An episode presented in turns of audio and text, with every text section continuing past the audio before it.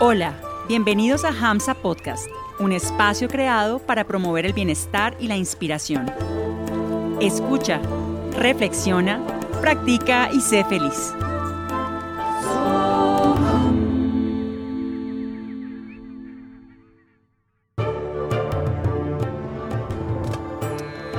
Om Namo Narayanaya.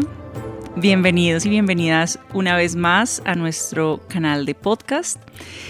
Estamos muy felices de regresar de nuevo por acá, eh, comenzando esta segunda temporada del canal con el episodio anterior, que es un cuento hermoso titulado La historia de Ayamila. Para quienes aún no han escuchado el cuento, les recomendamos como siempre escucharlo primero y luego escuchar este episodio que compartimos después de cada cuento, en donde compartimos algunas ideas, algunas reflexiones personales que nos dejan a nosotros eh, esos cuentos del canal. Muy bien, entonces eh, queremos compartir con ustedes eh, dos ideas principales que hemos mm, sentido, que hemos em, analizado, que nos han surgido más bien de esta primera historia de la temporada.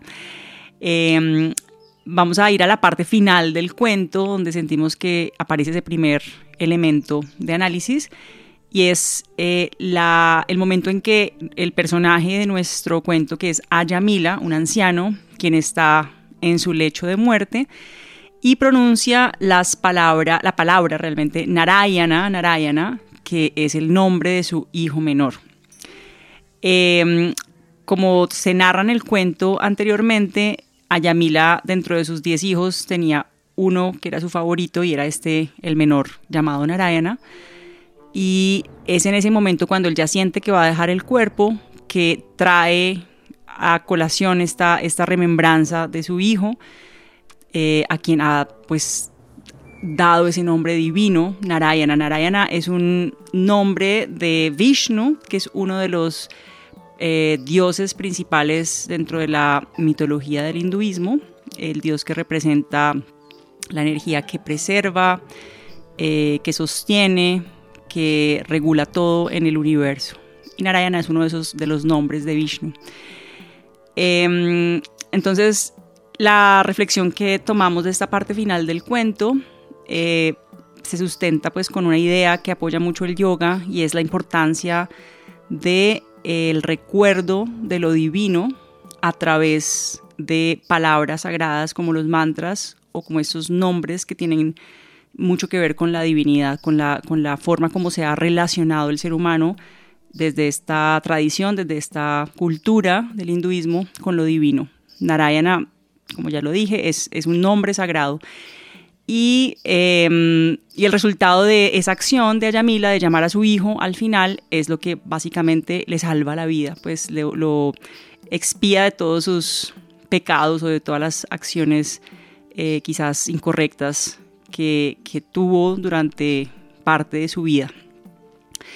Entonces, em, queremos resaltar esto. El yoga nos dice que em, una de las maneras en las que podemos mantener esa constante eh, remembranza o ese constante recuerdo de Dios en nosotros es a través de eh, la repetición de los nombres sagrados.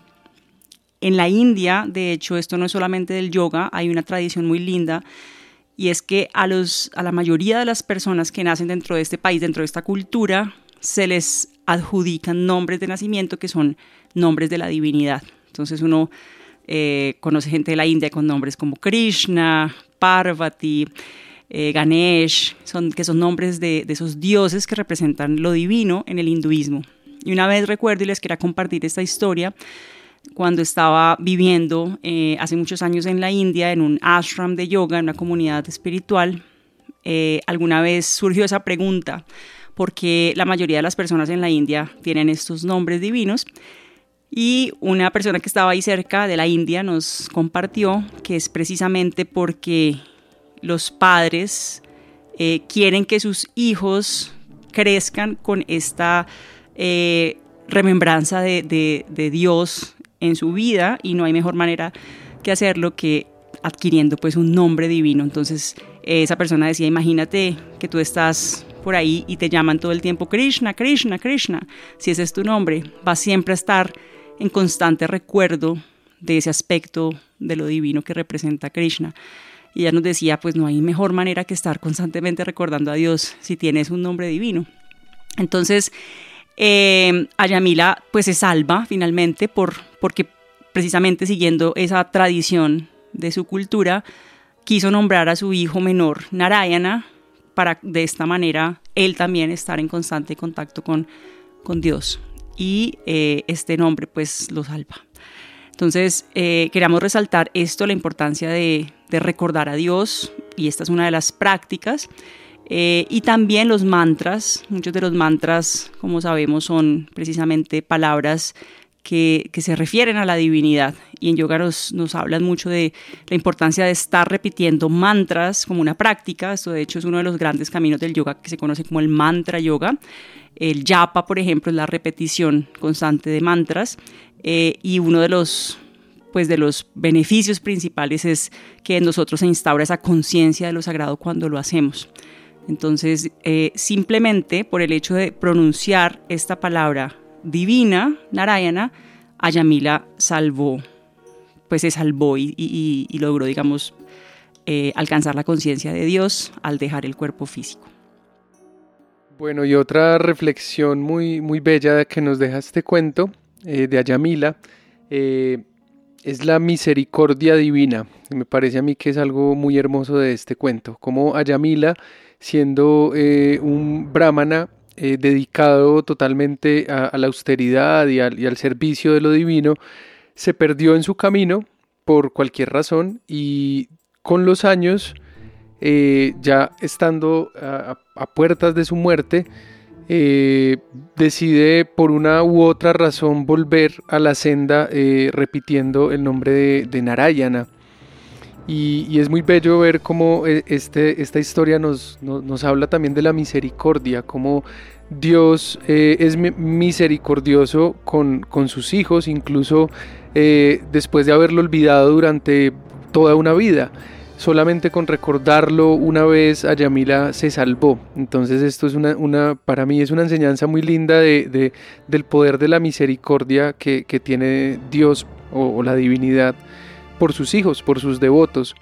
Eh, también me, parece muy bello pensar cómo eh, esa misericordia se manifiesta con la repetición del nombre, como hablaba ahora Shakti, eh, es simplemente la remembranza del nombre eh, que a la, final son aspectos divinos que estamos recordando, que, es nuestra propia esencia, entonces siento que es como una invocación también de lo que somos y eso se revela eh, a manera pues de, misericordia. Creo que los que hemos practicado algún tipo de, mantras o de kirtan hemos podido sentir también los efectos eh, inmediatos de estas prácticas porque a nivel vibratorio también nos está elevando eh, la conciencia, entonces eh, nos, ayuda a recordar lo que somos en esencia y me parece que esto es un acto muy bello de, misericordia también y, es una herramienta eh, muy poderosa que nos entrega el yoga para recordar lo que somos también y, y en últimas para enfocarnos más en el camino espiritual.